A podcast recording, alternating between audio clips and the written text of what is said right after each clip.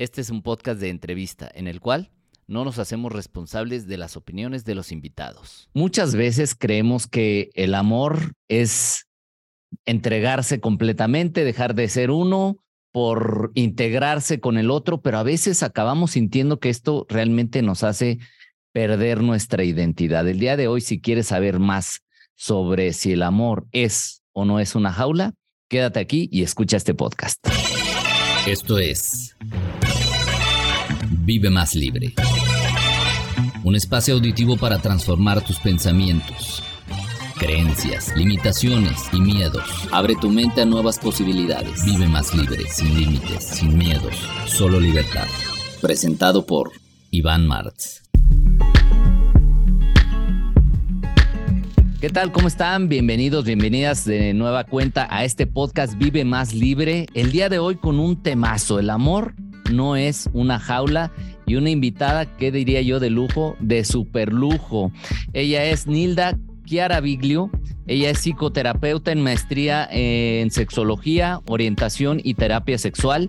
Tiene maestría en terapia familiar, diplomado teórico clínico de parejas, es máster en programación neurolingüística, tiene la certificación en psicoterapia de TAFS, que es terapia de acompañamiento de facilitador sexual, eh, especialista en sexología, orientación y terapia sexual, psicoterapias de pareja en función de su ecosistema biopsicosocial y cultural, psicoterapias individuales sistémicas, de familias, de parejas con diversidad sexual y la psicoterapia en la triada de TAFS. Y ella es Nilda. Gracias, Nilda, por esta, eh, este espacio que nos estás brindando y con este tema que se va a poner muy bueno. Bienvenida.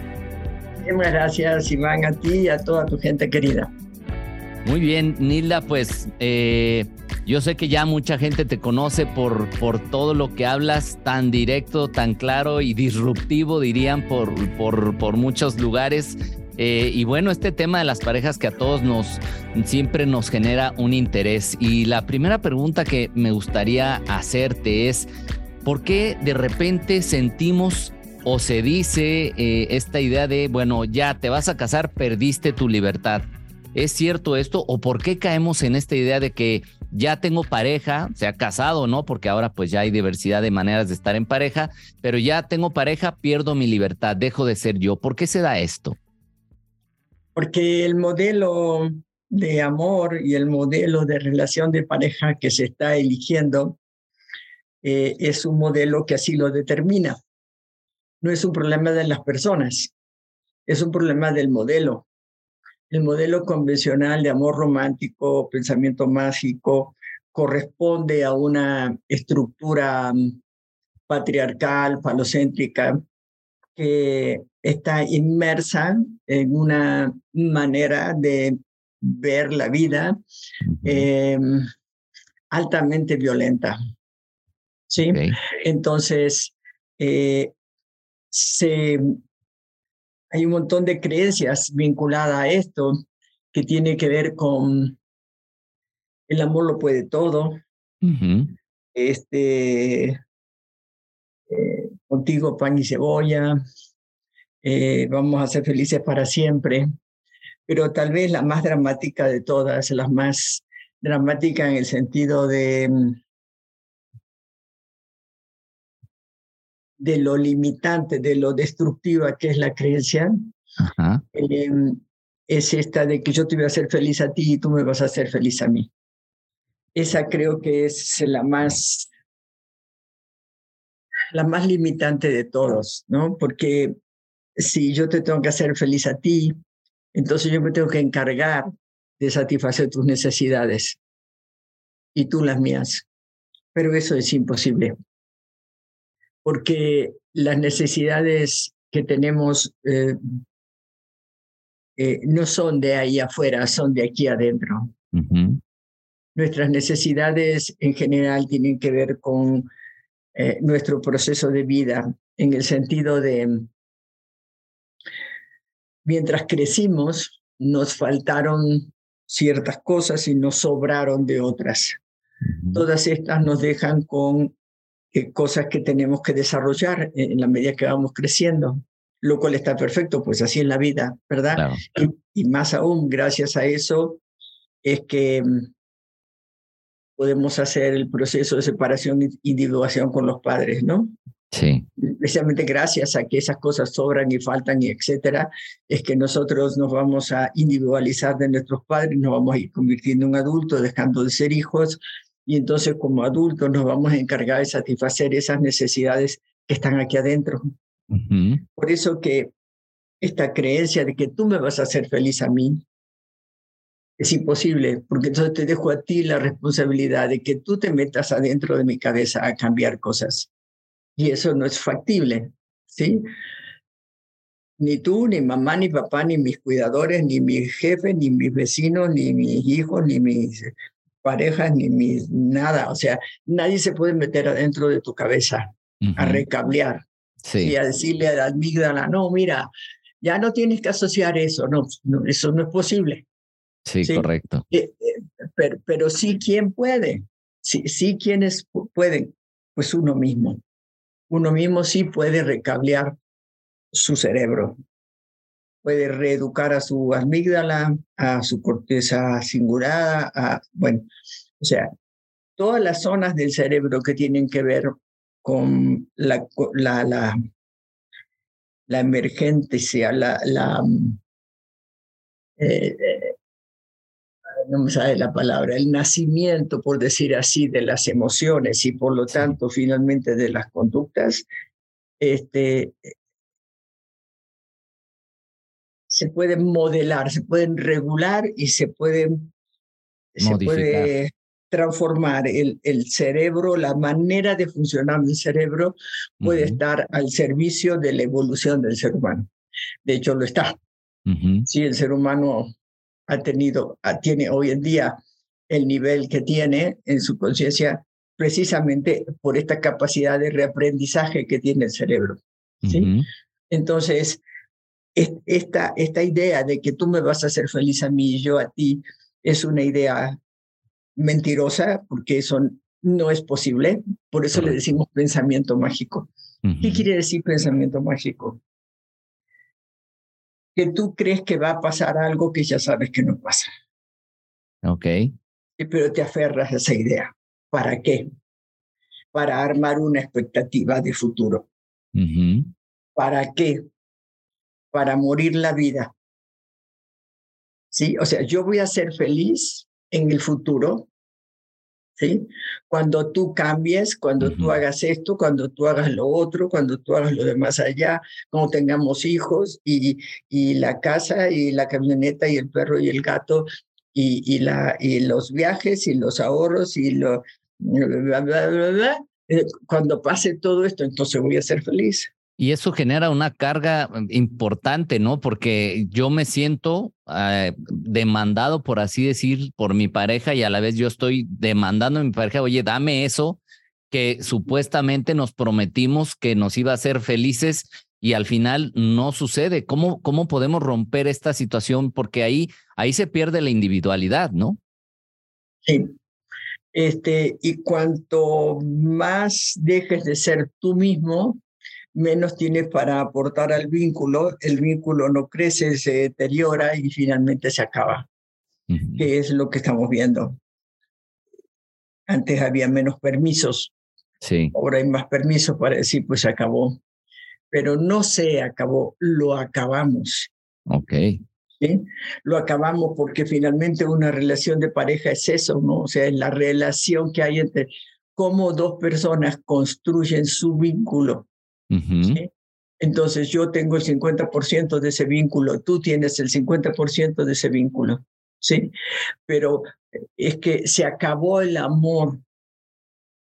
¿Cómo que se acabó? Lo acabé en mi 50%. ¿Sí? Entonces, hacernos responsables de que no son cosas que pasan, sino que yo hago que sucedan. ¿Sí? Entonces, eh, eh, este transformar todo esto que eh, voy al médico porque me duele la panza y al cardiólogo por el corazón y al urólogo por el y el, o sea, todas las especialidades por Yo voy allá a que me curen. Tengo un problema legal, voy con el abogado, no, con el magistrado para que me lo resuelva. O sea, todo el sistema médico, todo el sistema educativo, todo el sistema legal, todo el es el otro me hace mi vida. Correcto. ¿Ok? Y cuando somos chiquitos es cierto, porque son nuestros padres, nuestros cuidadores, sean biológicos o no, los que nos permiten sobrevivir, ¿verdad? Entonces, obviamente, ¿sí? El de afuera, cuando éramos chiquitos, adolescentes, era el que me daba las condiciones a que yo pueda crecer y no morirme. ¿sí? Cuando eres bebé o te cuidan o te mueres, ¿no? Eso lo aprendimos, digamos, ¿no? Lo aprendimos. Y después toda la cultura dice, sí, sí, sí, yo te voy a resolver a ti. Y es mentira, ¿no? O sea, nadie te resuelve a ti. O sea, o, o, tú haces lo que tienes que hacer, o aunque vayas al médico y tomes las pastillas o contrates al abogado, si tú no te ocupas, no sucede. Correcto. Sí, entonces por eso le llamamos pensamiento mágico.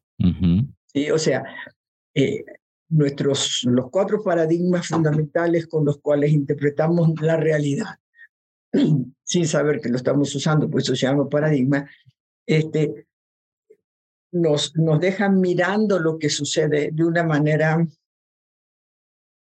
muy limitativa, muy limitante. ¿sí? este, entonces, cuando esto lo traslado a la pareja, es donde se donde se arma el, el, gran lío, ¿no? Porque yo me quedo esperando que tú entonces hagas lo que tienes que hacer. Sí. Y si no lo haces, me enojo contigo. Como, como, si, como si fuese un problema de mala voluntad, que no lo haga. Ajá. Y a lo mejor yo te estoy pidiendo que seas rubio de ojos azules. ¿Sí? Y, y tú no me vas a poder dar lo que no tienes. Claro. ¿sí?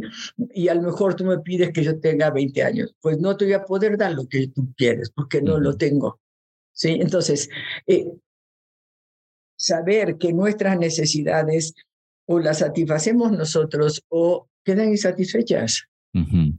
No hay alternativa, pero esto es, es uno de los problemas más generalizados, ¿sí? Porque las parejas empiezan a entrar en esta locura del dame, dame, dame, dame, dame, dame, dame, no me das, no me das, no me cumples, no me, y me prometiste y ya no eres el mismo de antes y dame, dame, dame, dame, dame, dame.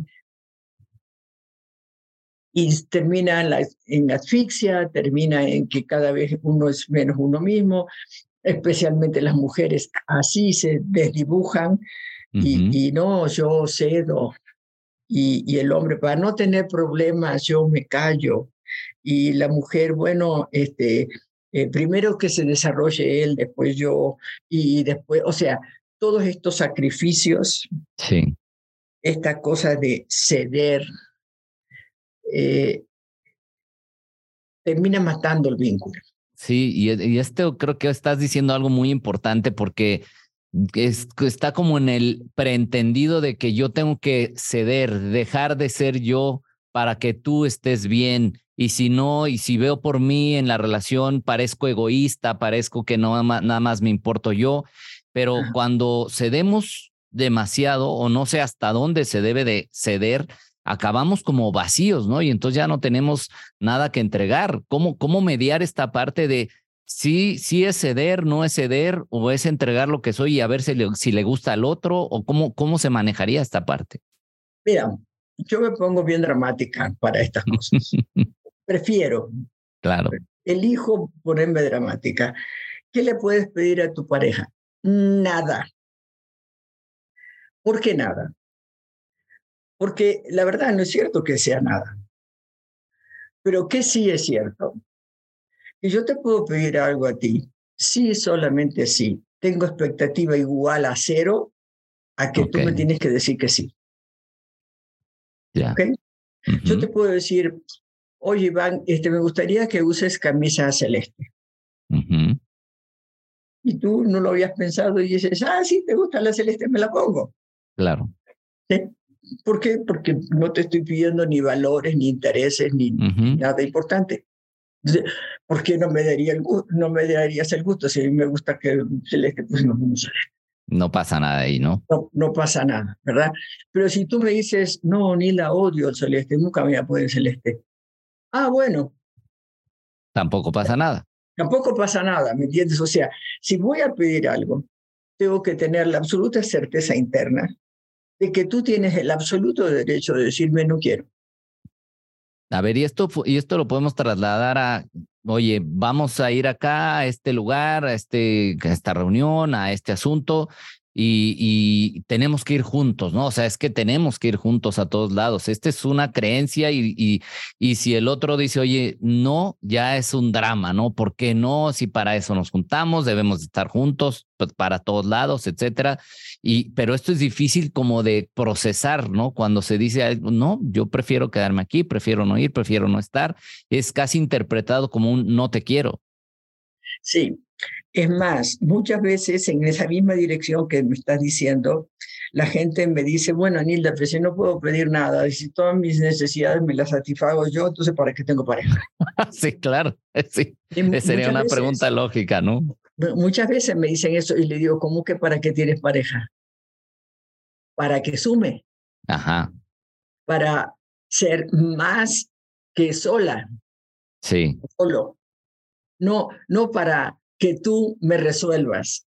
Ajá. Yo me resuelvo y el compartir mi vida contigo me suma. A la pareja nunca hay que tenerla por necesidad. Sí. Hay que tenerla por placer, por gusto, por, por festejar la vida, por, por, por, para poder practicar con más alegría la, la seducción permanente, para, para que el erotismo y todo esto se multiplique estando con otra persona, pero no porque yo no lo tengo. Sí. Primero yo lo tengo, primero yo me doy todo lo que necesito y porque estoy llena es que tengo algo para dar. ¿Sí? Sí. Entonces, yo sé lo que le puedo poner al vínculo si yo lo cultivo adentro mío. ¿Sí? Entonces, si el otro hace lo mismo, ah, pues yo doy todo lo que tengo, el otro da todo lo que tiene, Ah, entonces nos sumamos. ¿Sí? Pero no es por necesidad. Sí. Y, el tema, perdón, sí, adelante. La, la, necesidad tiene que ver con la carencia. La carencia es lo que subyace debajo de todas las guerras. La idea de lo escaso. Tengo que luchar por lo, por lo que hay poco. Ajá. ¿sí? Y el amor convencional es un amor finito, o sea, es como un queso. Ok. Si tú y yo somos pareja y yo te, doy todo mi amor, yo te doy todo mi queso. Entonces, si después, este, no sé, me llama la atención otra persona y me resulta maravilloso y, y no sé, y me gusta conversar o, o, comer o coger o lo que sea con la otra persona. Entonces, como que yo te tengo que quitar un pedazo a ti para dárselo al otro. Ok. ¿Sí? Entonces tú me vas a decir, ¿por qué me quitas un pedazo de mi amor? Y el otro me va a decir, ¿y a mí por qué tan poquito amor? Entonces quedo mal con Dios y con el diablo. Sí. ¿Ok? Sí. En cambio, si cambiamos el concepto de amor y en vez del amor romántico, el amor este convencional. Este exclusivo, por así decirlo. Exclusivo, finito, abstracto, y se dice natural, que de natural no tiene nada, es puro cultura, este, eh, nos restringe en nuestra capacidad de amar como seres humanos. Los seres humanos tenemos una capacidad de amar infinita. ¿Por qué? Porque el amor es un verbo, o sea, es conducta, es acción. Sí. Cuando yo le pregunto a la gente, ¿y tú cómo amas? La gente me dice, ¿cómo? Sí, sí, de entrada, así como nadie me había preguntado eso, ¿no? Eh, sí, o sea, tú, cuando tú dices que amas, ¿cómo amas?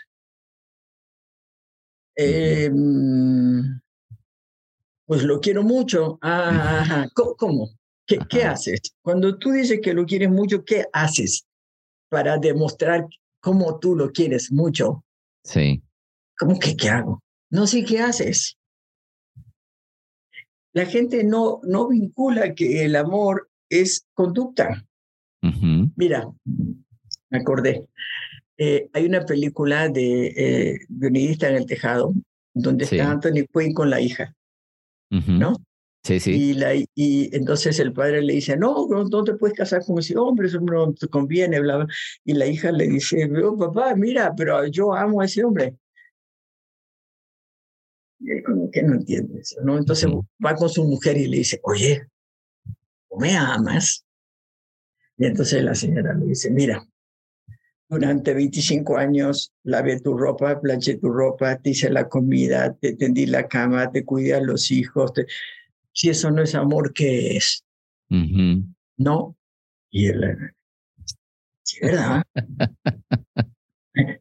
sí, sí, sí me explicó. Sí, correcto. E, este, e, el amor, uno y cada, y, cada quien ama, se dice, es entre comillas, esto no es cierto, pero, pero es un poquito cierto. Ajá. Se dice cada quien ama como lo amaron. Ok. En, en, la infancia. Después eso se transforma en la adultez. Pero para cada persona amar es diferente. ¿sí? Si a mí me dicen, Nilda, yo te amo tanto que te voy a sacar de trabajar, yo voy a contestar, bueno, mejor no me ames. sí, porque no es lo que yo quiero, ¿no? Yo no, pero la señora de la esquina sí. Sí, sí, sí. o sea, no hay problema. Ajá. ¿sí? Pero uno tiene que saber cómo ama y cómo se siente amado. ¿Sí? Porque si no sabes eso, entonces no sabes ni qué tienes para ofrecer, ni qué tienes para decirle al otro que, no sé, si es celoso, mira, a mí no me interesa. este, si es violento, pues mira, a mí tampoco me interesa. Este, si tú crees que vas a tomar decisiones sobre mi vida, pues a mí tampoco me interesa. Pero, pero a mí, pero a lo mejor a otra persona sí. Sí. Sí, pero yo tengo que saber cómo ama el otro para saber si es compatible o no con lo que a mí me interesa recibir. Sí, porque cada quien se siente amado de una manera distinta. Sí, y cómo, cómo darnos cómo darnos cuenta de esto, porque aquí tiene que haber un trabajo previo, ¿no? O sea, para, para elegir con quién quieres compartir eh, eh, una parte de tu vida o tu vida, como sea. Eh, pero no hacemos ese trabajo porque traemos entonces la creencia eh, o, comprada la idea de lo que debería ser el amor tradicional, eh, típico, y si te sales de ahí, casi que estás mal visto, estás mal, no estás haciendo las cosas como deben de ser. ¿Cómo, cómo podríamos hacer ese trabajo previo o si ya estamos en una relación, cómo, cómo darle la vuelta para que no se convierta en, en esto de resuélveme, eh, eh, atiéndeme, eh, tú, tú sin ti no puedo vivir, este, todo este asunto, ¿no?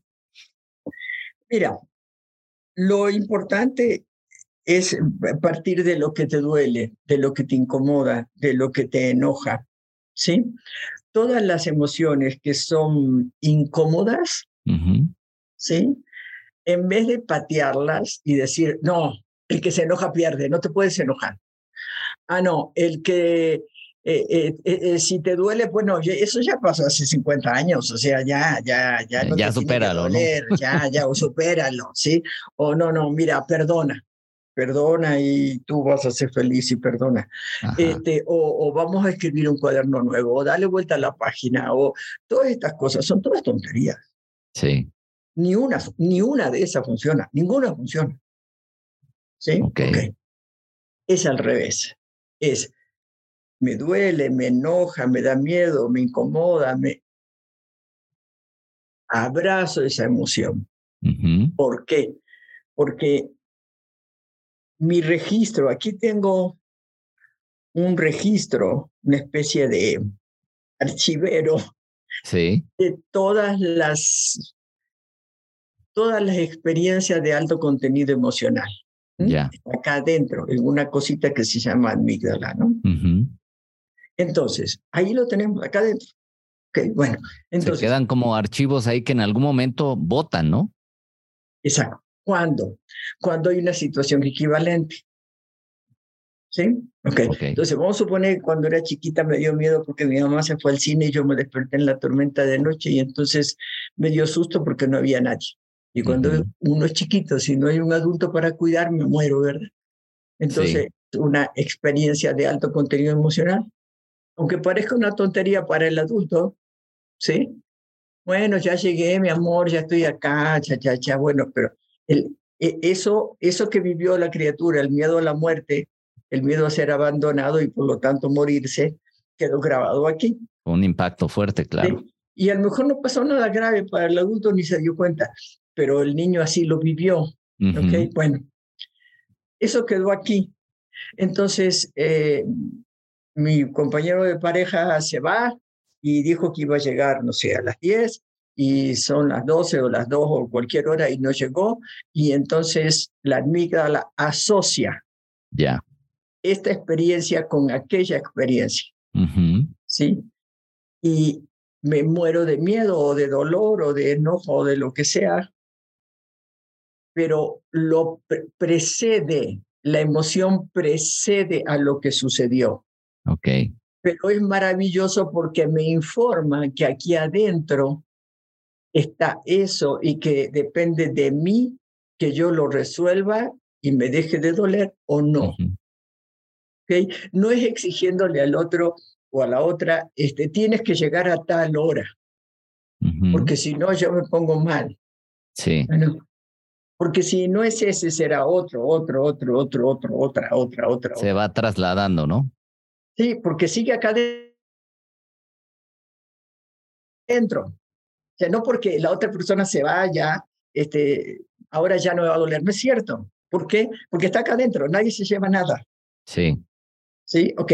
Entonces, cuando tenemos este tipo de emociones incómodas o mal vistas en nuestra cultura, se habla de las emociones negativas y positivas, este, o, o, de las buenas y de las malas, o de las todo eso son estupideces, las emociones son, emociones. interpretaciones, digamos, ¿no? Claro, o sea, la, la emoción es una especie de, de, correo electrónico entre el inconsciente y el consciente. Sí.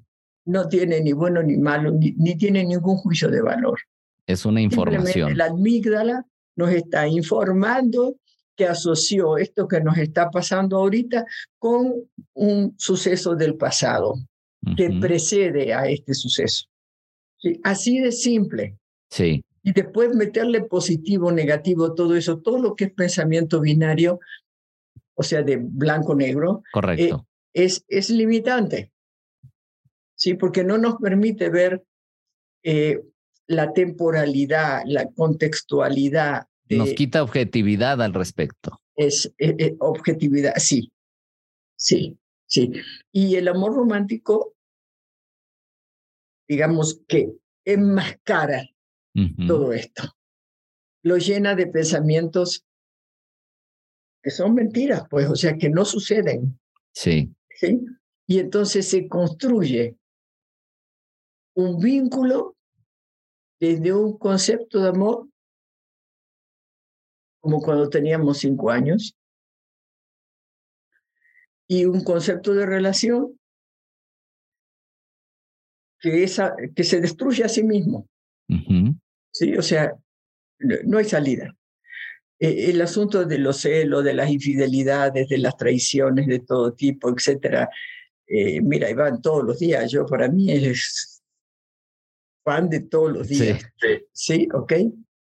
Y entonces, ¿qué tengo que pensar? Que toda la gente son hipócritas, este, desgraciados, malnacidos, este, eh, eh, que, está raro, ¿no? ¿no?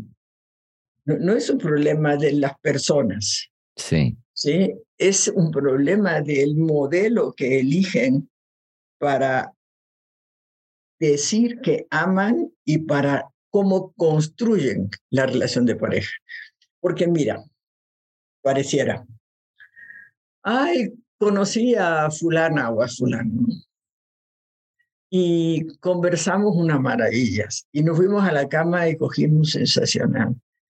Y no sabes, este, la pasamos, nos reímos, este, no, no, no, no, pero como si nos conociéramos de toda la vida. Y ya, entonces, la pregunta del millón, ¿qué somos? Ajá, ajá, sí, claro. Ok, novios. La siguiente pregunta del segundo millón. ¿Qué sigue? Ajá. Por. Si todo está tan perfecto, ¿por qué habría que cambiarlo? Ok. ¿Por qué qué sigue? Si todo está bien, ¿qué sigue? Pues lo mismo. O sea, es como empezar, empezar en una cuestión de demanda, ¿no? Ahora qué, cómo lo vamos a acomodar, cómo vamos a nombrar, cómo, es decir, cómo lo vamos a llevar a la cajita que nos han dicho que tiene que funcionar, ¿no? Exacto. Exacto. Y no funciona. Y, no funciona. Que además ni, no. para, ni para ti, ni para mí, ni para nadie. El modelo se autodestruye. O sea, a ver, a ver, imaginemos que, que este es el espacio de la pareja, ¿no? Sí. Y es una olla a presión. ¿Por qué una olla a presión? Podría ser una olla sin presión, ¿verdad? Pero no, tiene presión. ¿Qué es lo que hace la presión? Y aquí adentro existe jerarquía, confrontación, competencia y exclusión. Los cuatro paradigmas que hace, los cuatro rompen lo parejo, ¿verdad? Sí, uno, uno domina y el otro se somete. Yo tengo la razón o tú tienes la razón. Yo sé más, tengo más, hago más, digo más. Si no estás de acuerdo conmigo, mira, ¿no? Este, o sea, todo eso está dentro de esta olla. A ver, entonces era jerarquía. ¿Cuáles son los otros? Confrontación, Confrontación, ajá. competencia Competencia, y exclusión. exclusión. Son, son los cuatro paradigmas fundamentales de nuestra, digo, hay otros, ¿no? Sí. Eh, de nuestra cultura, que si tú piensas, ahí se generan las, las guerras internacionales, interraciales, interreligiosas, intergénero, interculturales. o sea, Interpareja. interpareja, interpadres e hijos, interamigos, interjefes, inter... O sea, eh, si tú piensas en estos cuatro, vas a ver que cada vez que dejamos de relacionarnos de ser humano a ser humano, se rompe. Correcto. Cada vez que rompemos la unión, la paridad, eh, generamos violencia. Cuando estamos en, esta, en este espacio de la pareja y estos cuatro paradigmas están burbujeando ahí adentro, entonces esta olla tiene aquí una valvulita donde sale el vapor, es lo que permite que esta olla siga existiendo, porque si no explotaría, ¿verdad? Correcto. Esa valvulita se llama relaciones extraconyugales. Ok. A veces se llama mm, adicción a mm, un deporte o al dinero. A veces se llama, a veces tiene otros nombres, ¿no? Sí. El más común es este. No sé si es el más común, pero sí es uno de los que más duele. Cualquier traición duele, pero el de la sexualidad eh, no exclusiva, eh, eh, hoy en día, y no hace algunas décadas atrás, pero hoy en día es así, desastroso. Sí. La infidelidad duele hoy más que nunca y sucede más que nunca, porque hoy traicionan los hombres y traicionan las mujeres. Sí. ¿sí? Entonces, hay cada vez más traiciones y duele cada vez más. ¿Por qué cada vez más? Porque la unidad de consumo, la que se le llama familia, se fue achicando tanto que estamos ya en hogares uniparentales, ¿verdad? Sí. ¿Por qué? ¿Por qué se fue achicando? Porque cada vez que la familia se achica, hay más consumo de casas, de colchones, de licuadoras, de etcétera, Sí. ¿no? Entonces, para que aumente el consumo, tiene que reducirse se tuvo que ir reduciendo el tamaño de la familia. Entiendo. Nuestro sistema económico, sociopolítico funciona así. Así funciona, sí. Ok, ok, va. Entonces, en, la medida que, que esto queda inmerso en esta olla, en esta olla a presión, cacerola a presión, este, esta valvulita se necesita cada vez más, porque las personas a través de la evolución empezaron a buscar la paridad, buscar la, la igualdad o al menos la reciprocidad en las relaciones. El modelo complementario de que tú mujer haces todo esto, tú hombre haces todo esto. Si tú haces esto y tú haces esto, entonces van a ser felices para siempre. Ese modelo que se llama modelo complementario, cada quien con su rol, este, cumpliendo a la perfección con su rol, dejó de funcionar. Sí. ¿Por qué? Porque la mujer tiene acceso al mercado de trabajo y a la ciencia, a los estudios, y a etcétera, etcétera, etcétera.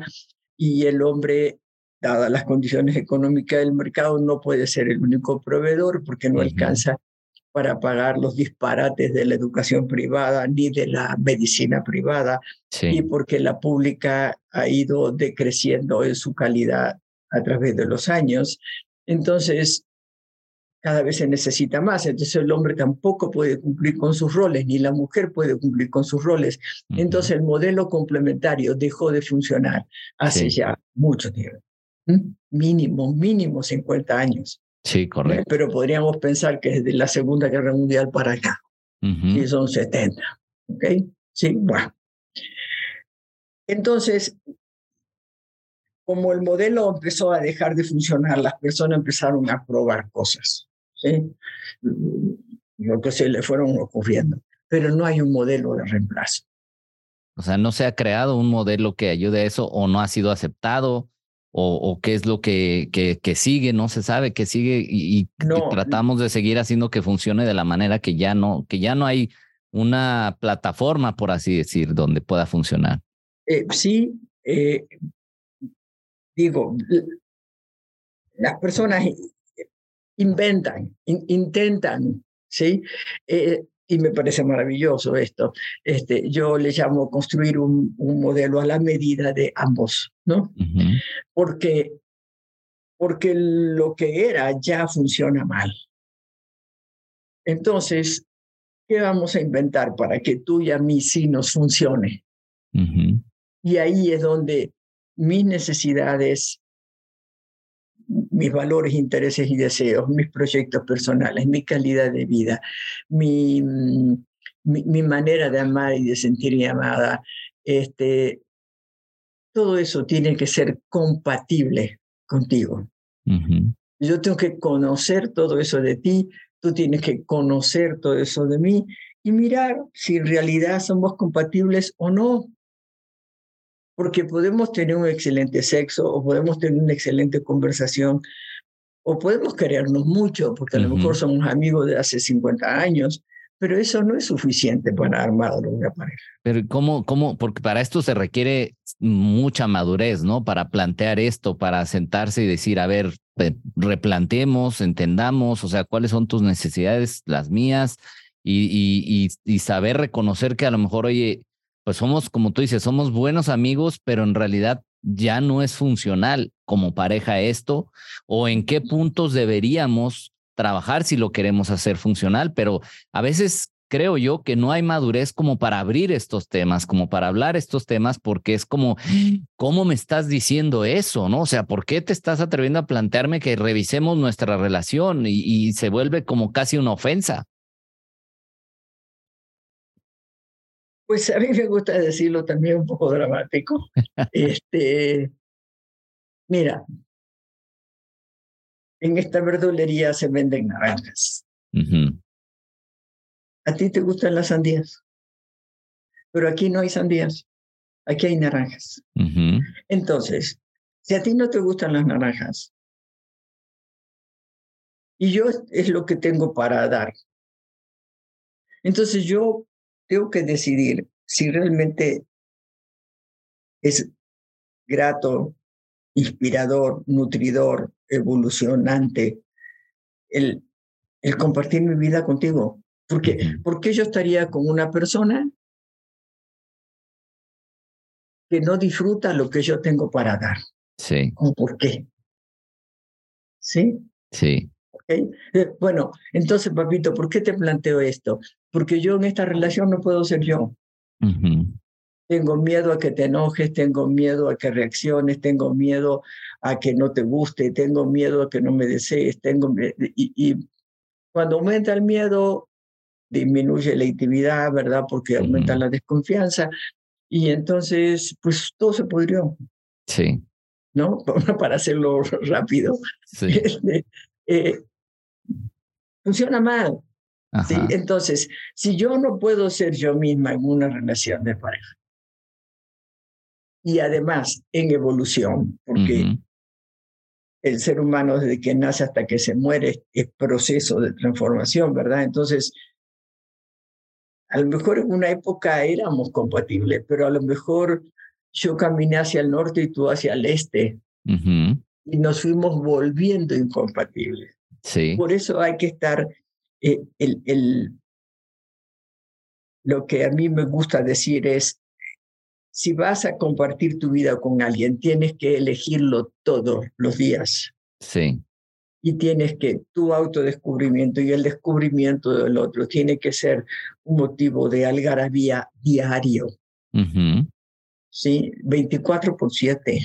Sí. Donde tú amas con esa conducta que significa amor para ti, el otro también le llamo, cada quien pega un tabique de amor todos los días y la argamasa perfecta es la seducción permanente. Y para que esos tabiques, uno arriba del otro, vayan consolidando la construcción de una relación de pareja. Sí, sí se puede. Ya. Sí se puede, pero como bien dijiste hace un ratito, te tiene que girar la piedra, tienes que dejar de ser hijo, para convertirte en adulto y tienes que estar permanentemente abierto a que cualquier día tú puedes ser una mejor versión de ti mismo. El tema de, de, de el, fueron felices para siempre o el amor es para siempre, ¿hasta dónde debería ser? Porque hay cuánta gente ya que es que yo dije, es que yo juré, yo dije que, que iba a ser para siempre ante la salud, la enfermedad, este rollo, pero, pero la verdad es que vivo, vivo asfixiado, asfixiada, vivo metido en, en, un asunto que ya no me mueve, que ya no me hace feliz, pero no me quiero salir de ahí porque me da cierta culpa, porque no quiero hacerle daño al otro, a la otra, porque la familia va a decir, por todo el aspecto social, hasta dónde, eh, eh, pues de veras esto nos está afectando y, y, cómo, cómo manejarlo para decir, oye, pues yo sé que este asunto ya no me está sumando y cómo darnos cuenta si, no, si nos está ya más bien restando. Sí, bueno, la sensación de asfixia es el mejor síntoma para decir esto está funcionando medio raro. Pero mm, a veces creemos que los motivos por el cual permanecemos juntos son todos esos, que dijiste. Y sí hay un poco de cada uno de esos. Sí. Pero hay otro que subyace a todo eso y que es muy difícil aceptarlo. Y es que en realidad lo que no queremos soltar es la expectativa que le pusimos a la foto de la familia. Ok. ¿Sí? Muchas veces eh, él o ella terriblemente maltratados dentro de una relación y cuando les digo, bueno, ¿y tú qué haces ahí? Ah, porque lo amo. O la amo. ¿Qué amas? ¿Amas que te insulte? Sí. ¿Amas que te maltrate? ¿Ames, amas que no te pela? ¿Amas que no hay deseo? Amas, ¿qué, ¿qué, amas? O sea, tú me contaste todo esto, ¿ok? ¿Qué amas de todo eso? ¿Qué, de todo eso, qué es bueno para tu vida? No, bueno, si lo vas a poner así. No, bueno, o sea, o ponlo como quieras. ¿Sí? Pero ¿qué amas? Dale la vuelta que le des la mayoría de las veces. Es mis expectativas. Yo pensé que esto sería para toda la vida, este, y después viene todo lo otro que acabas de decir, es que mis padres, que mis hijos, es que mm, el statu quo, es que la comodidad, es que el, el, el patrimonio, el bienestar económico, es que, bueno, vienen todos los es que. Sí. sí. Pero en realidad me quedo porque no estoy decidida o decidido a decir lo que falló fue mi expectativa. Ok. Y entonces tratamos de, de, cargarle al otro el por ti es que esto ya no funcionó y no es aceptar de que, oye, esto que yo esperaba ya no funcionó o no, o no salió como yo lo esperaba y simplemente pues aceptarlo y saber decir hasta aquí, pero cuesta mucho trabajo eso, ¿no? Porque viene todos los otros aspectos o anclajes mentales, emocionales. El, el, el apego a la foto, el apego a las expectativas es realmente cultural, ¿no? O sea, si tú no haces lo que la cultura dice que hay que hacer, entonces eres un fracasado. Sí. ¿No? Y en esta cultura ser fracasado es como tener lepra. sí, correcto, sí. Es, algo muy terrible, ¿no? Sí. Y, y en realidad muchas separaciones son un maravilloso éxito, no fracaso, ¿no? Este, y acá, bueno, los hijos pagan el pato, porque no, es que por mis hijos, este, por mis hijos. y, son todas mentiras, no es cierto, no es por los hijos. Es porque no pueden soltar las expectativas. Mira, me gusta decir una frase muy fea. Y es genera una expectativa y planeas una frustración. Ok. Genera una expectativa y planeas una frustración. Sí. Por, porque el ser humano es incierto, desde que nace hasta que se muere. ¿Sí? Por, porque no sabemos cuándo nos vamos a morir, o sea, si nos morimos mañana, hoy, ni tampoco sabemos qué va a pasar después de la muerte. Sí. Entonces, desde que nacemos hasta que nos morimos, somos, dice el Camorán, inmanentemente inciertos. ¿sí? Un antropólogo maravilloso este, sacó este tipo de teorías a partir de tumbas de los nerdentales, o sea, desde lo prehumano. Okay. Este, y la incertidumbre en nuestra cultura se maneja mal. ¿Por qué se maneja mal? Porque pareciera que si yo compro cosas y seguros de, vida y médico y de salud, sí. entonces voy a estar segura.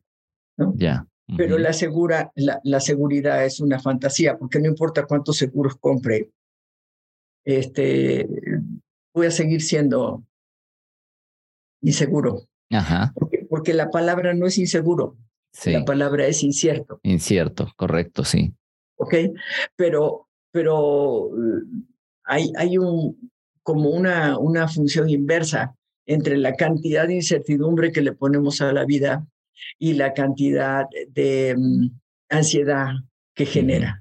La, la, incertidumbre nos genera ansiedad porque queremos que las cosas permanezcan materialmente este, sin transformaciones, sin, cambios. Ajá.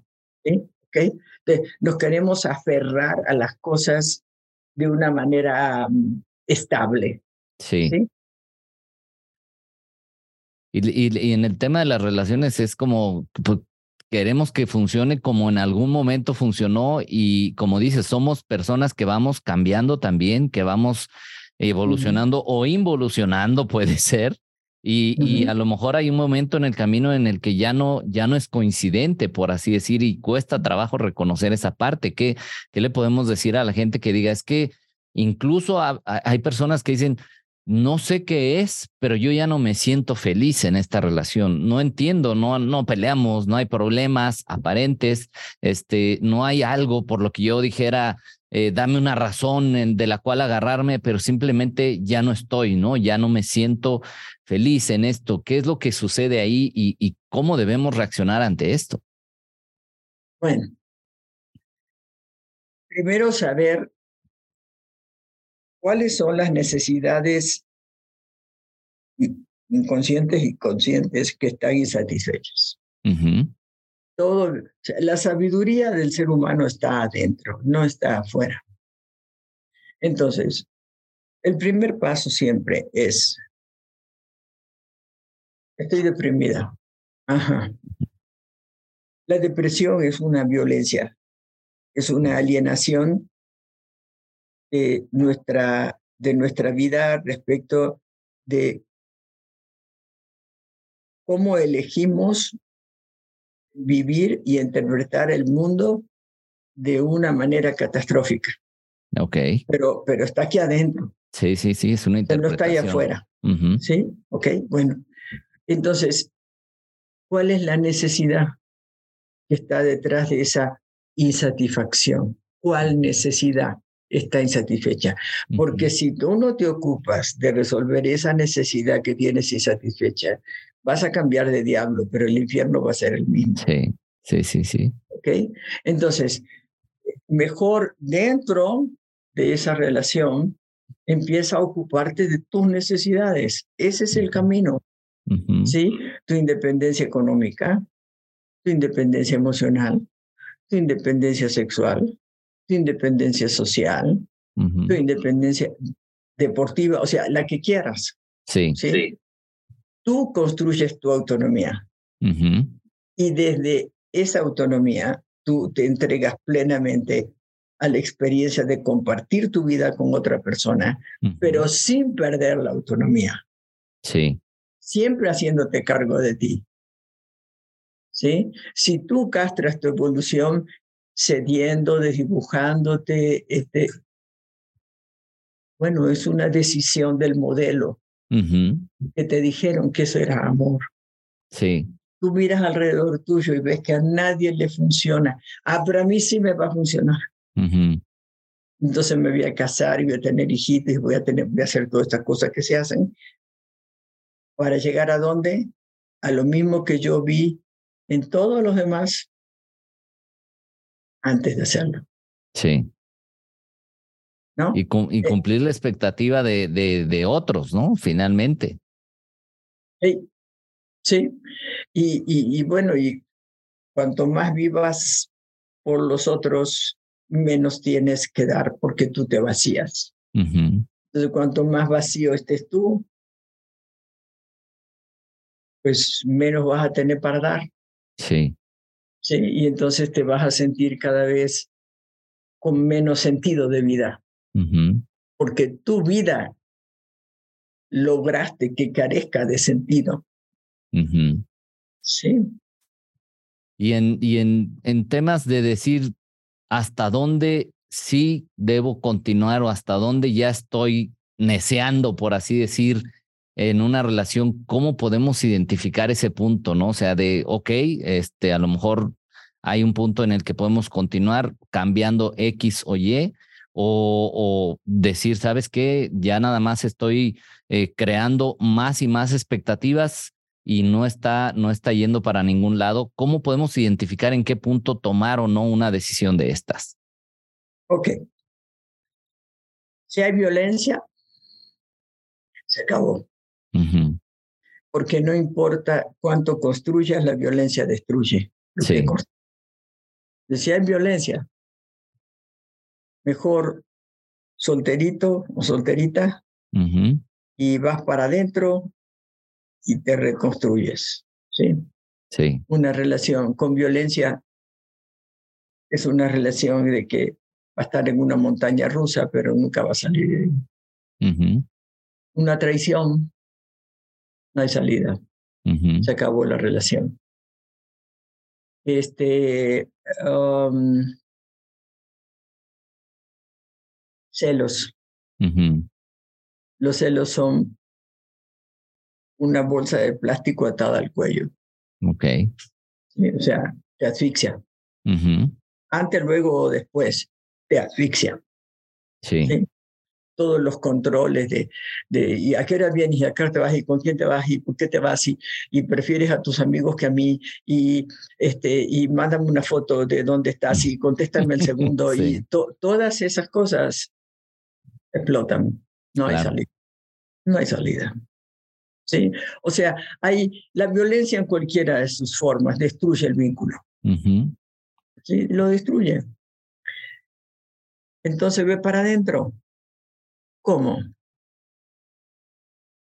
¿Qué porcentaje de los cuatro paradigmas tú usas en tu vida cotidiana?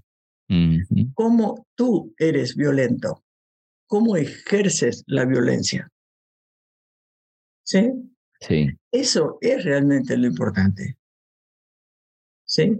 Porque si tú eres violento, vas a construir relaciones violentas y la violencia acaba con cualquier construcción. Y hay violencia, eh, por decir, difícil de detectar, donde todo parece que está bien, donde te trato bien, donde, ¿cómo podemos detectar una violencia silenciosa, por así decir? Hay jerarquía, hay violencia. Okay. Hay confrontación, peleamos por quién tiene la razón, hay violencia. Hay competencia de quién tiene, hace, dice o más o menos, hay violencia. Te desprecio porque piensas distinto que yo o te amenazo con dejarte, hay violencia. Por ejemplo, estamos tú y yo, somos pareja y entonces eh, las cosas empezaron a subir de tono y tú me dices, Nilda, te doy hasta el 15 de noviembre para que pienses bien esto. Eso es violencia. Ok. Entonces yo te voy a decir, mira mi querido Iván, el 15 de noviembre y el 15 de diciembre y el 15 de enero va a ser exactamente igual que hoy. Entonces toma decisiones. Pero hoy toma decisiones. No me amenaces que piénsalo hasta el 15 de noviembre. Mire, el 15 de noviembre no va a pasar nada distinto. Mejor tomamos la decisión hoy. Pues no voy a permitir que me amenaces. ¿Con qué? ¿Eh? ¿Qué tengo que pensar de aquí al 15 de noviembre? ¿Qué es lo que tengo que pensar?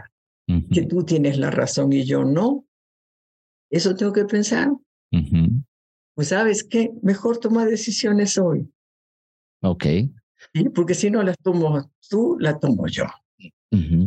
¿Y qué tan válido, qué tan válido es cuando la gente dice, oye, pues mira, este soy yo, y así quiero que sean las cosas, ¿no? O sea, mis condiciones son estas. ¿Qué opinas tú? Eso, ¿Qué, pasa con eso? ¿Sí? Muy bien, yo miro las condiciones, me interesa, me quedo, no me interesa, me voy. O sea, es válido decir, a ver, ante esta situación o estás iniciando una relación o estás en una relación que no está funcionando, es decir, replantemos las cosas, esto quiero yo, te funciona, ¿qué quieres tú? ¿Me funciona? ¿Es válido eso? Claro, se llama análisis de compatibilidades. ¿Por qué? Porque a lo mejor hace 20 años que estamos juntos, pero los dos hicimos nuestro propio proceso de transformación y a lo mejor ya no somos compatibles. Y hay unos cuantos ejercicios bastante fáciles, por cierto, donde se mide compatibilidad. Y bueno, si no somos compatibles, te quiero mucho, muchas gracias por todos los servicios prestados. Te voy a recordar toda mi vida, pero tú sigues tu camino y yo el mío. ¿Y cómo soltar esto cuando dices, pero al final, bueno, pues hay cariño, ha habido compañerismo, hemos construido cosas juntos y cómo hacer esto que no sea, obviamente, pues no podemos decir que es así de fácil, pero que no sea dramático tampoco. ¿Cómo, cómo se puede llegar a ese punto? Saber que el amor no se hace humo, las relaciones se transforman.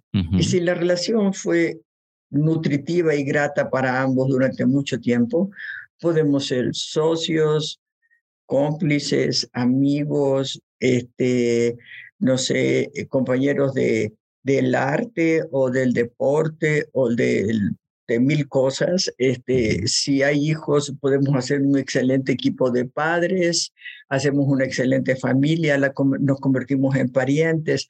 el, amor, cuando, cuando realmente hubo mucha construcción amorosa, eh, eh, lo que pasa es que las relaciones se transforman en otra cosa. Porque para ser una pareja amorosa o erótica leal, mutual, solidaria, fuerte, de largo plazo, etcétera, con el amor no basta.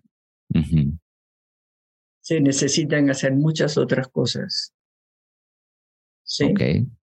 Eh, pero no necesitamos odiarnos ni nada de eso. Simplemente todo el cariño que hay construido entre ambos se transforma en otro tipo de relación pero la relación propiamente de pareja amoroso-erótica como una sola palabra se deja para otro tipo de conducta.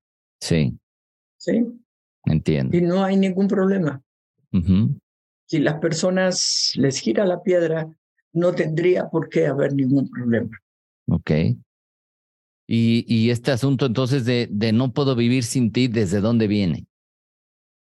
Cultural es este modelo que hablábamos de amor romántico, de Hollywood, de Disney, de los boleros y las rancheras y los tangos, sí. donde se confunde eh, amor con enamoramiento. Y el enamoramiento no tiene nada que ver con el amor.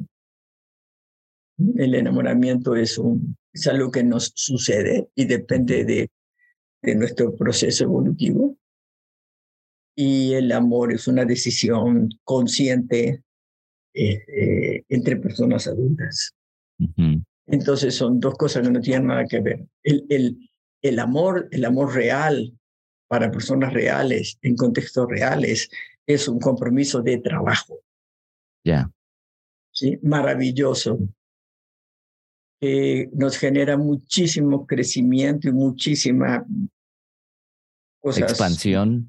Expansión, digo, muchas cosas muy gratas, ¿sí? Pero, pero es un compromiso de trabajo. Sí. No son maripositas en el estómago. Sí, eso puede ser una infección intestinal. claro.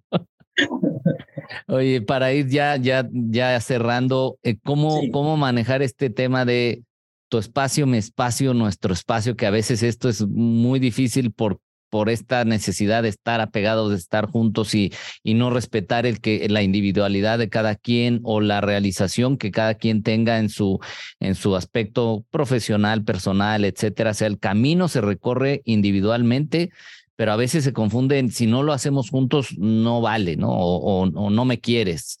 Eh, ¿Cómo podemos manejar este asunto de los espacios compartidos y los espacios individuales y que no se malentienda o no se, no se interprete que entonces no quieres estar conmigo o cosas de ese tipo? Bueno, sí, es importante lo que dices. O sea, a lo mejor en realidad no quiero estar contigo. Mm. ¿no? Y, a lo mejor quiero estar contigo en este, este y este espacio, pero en los otros espacios no quiero estar contigo. Y esas cosas sí hay que ponerlas en la mesa. Otra vez volvemos al inicio de la conversación, cómo amo y cómo me siento amada. Sí. ¿Sí? Y, vamos a ver si, si mi oferta coincide con tu demanda y tu demanda con mi oferta. O sea, hay que hacer análisis de compatibilidad.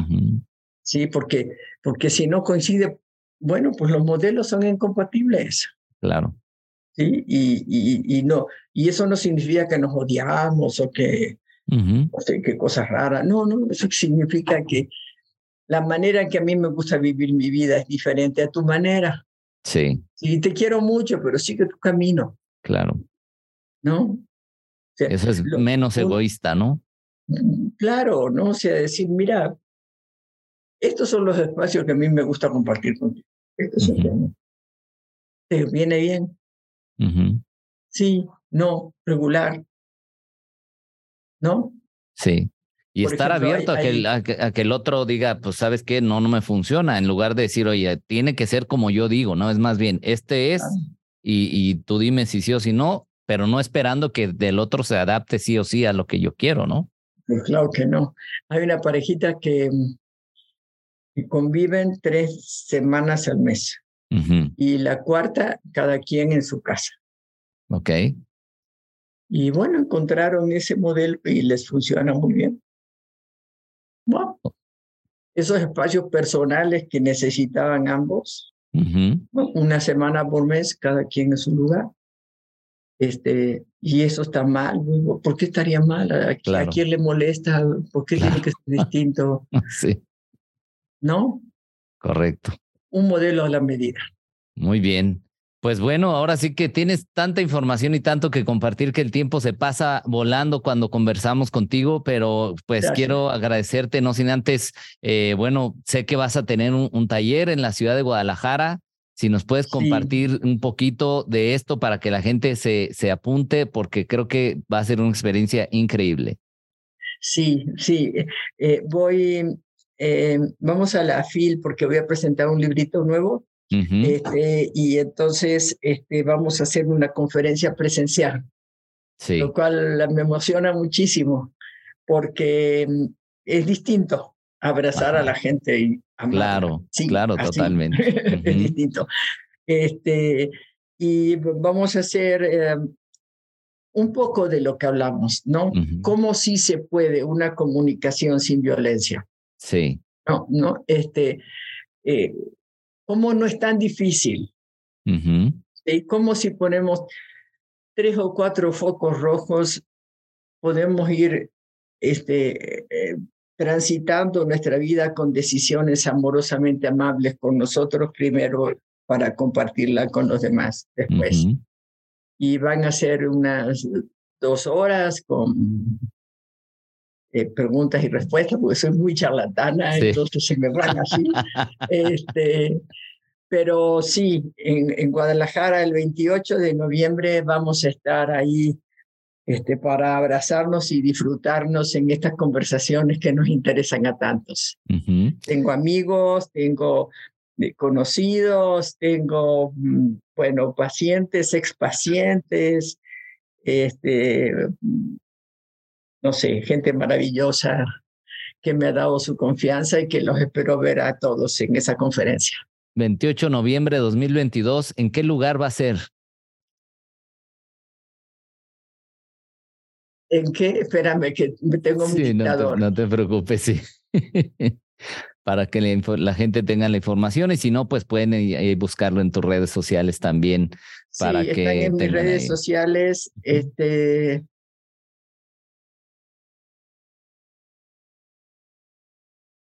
Tarahumaras 485, Colonia Monraz. Ah, ok. Este, esto es con cupo limitado. Este, si hubiese mucha presión, porque no suele pasar, sí. entonces a lo mejor cambiamos de lugar. Ya. Pero en principio nos reunimos ahí. Muy bien. Pues simplemente entonces decirle a la gente que esté atenta en tus redes sociales para, para esa información, pero recordar que es el día 28, no sé si es por la mañana o por la tarde. a las seis y media de la tarde. Seis y media de la tarde para, que, lo vayan apartando. Sí, para que le quede cómodo a todo el mundo a esa hora, creo que es, es más es, es muy, muy adecuada. Nilda, ¿alguna, algo que quisieras, algún mensaje que quisieras dejarle finalmente a la gente? Bueno, yo, como ustedes saben, a pesar que me toca hablar de todo lo tóxico que nos separa, yo le apuesto a la, a, a, la, a la pareja.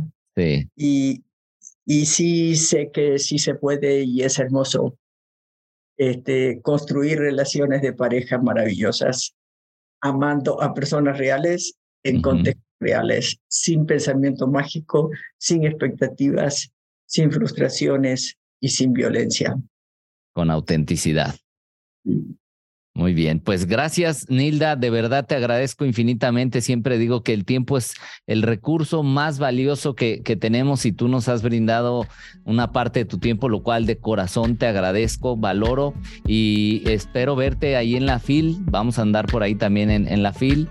Espero verte ahí poderte, poderte saludar personalmente, pero simplemente sentir, te comento, te comparto que me siento honrado de que hayas estado en este espacio y que seguramente estás impactando ya, además de todo lo que haces, ahora a las personas que escuchan o ven este podcast. Gracias, gracias Nila, de verdad. Gracias a ti, Iván. ¿eh? Inmensamente agradecida por la invitación. Al contrario, bendiciones. Y bueno, con esto terminamos este podcast. Gracias por habernos visto o escuchado. Recuerda que si estás en Spotify, puedes ir a calificar el podcast ahí en las estrellitas, de preferencia con cinco. Y si estás en YouTube, que nos dejes algún comentario y te suscribas. Gracias, infinitas gracias.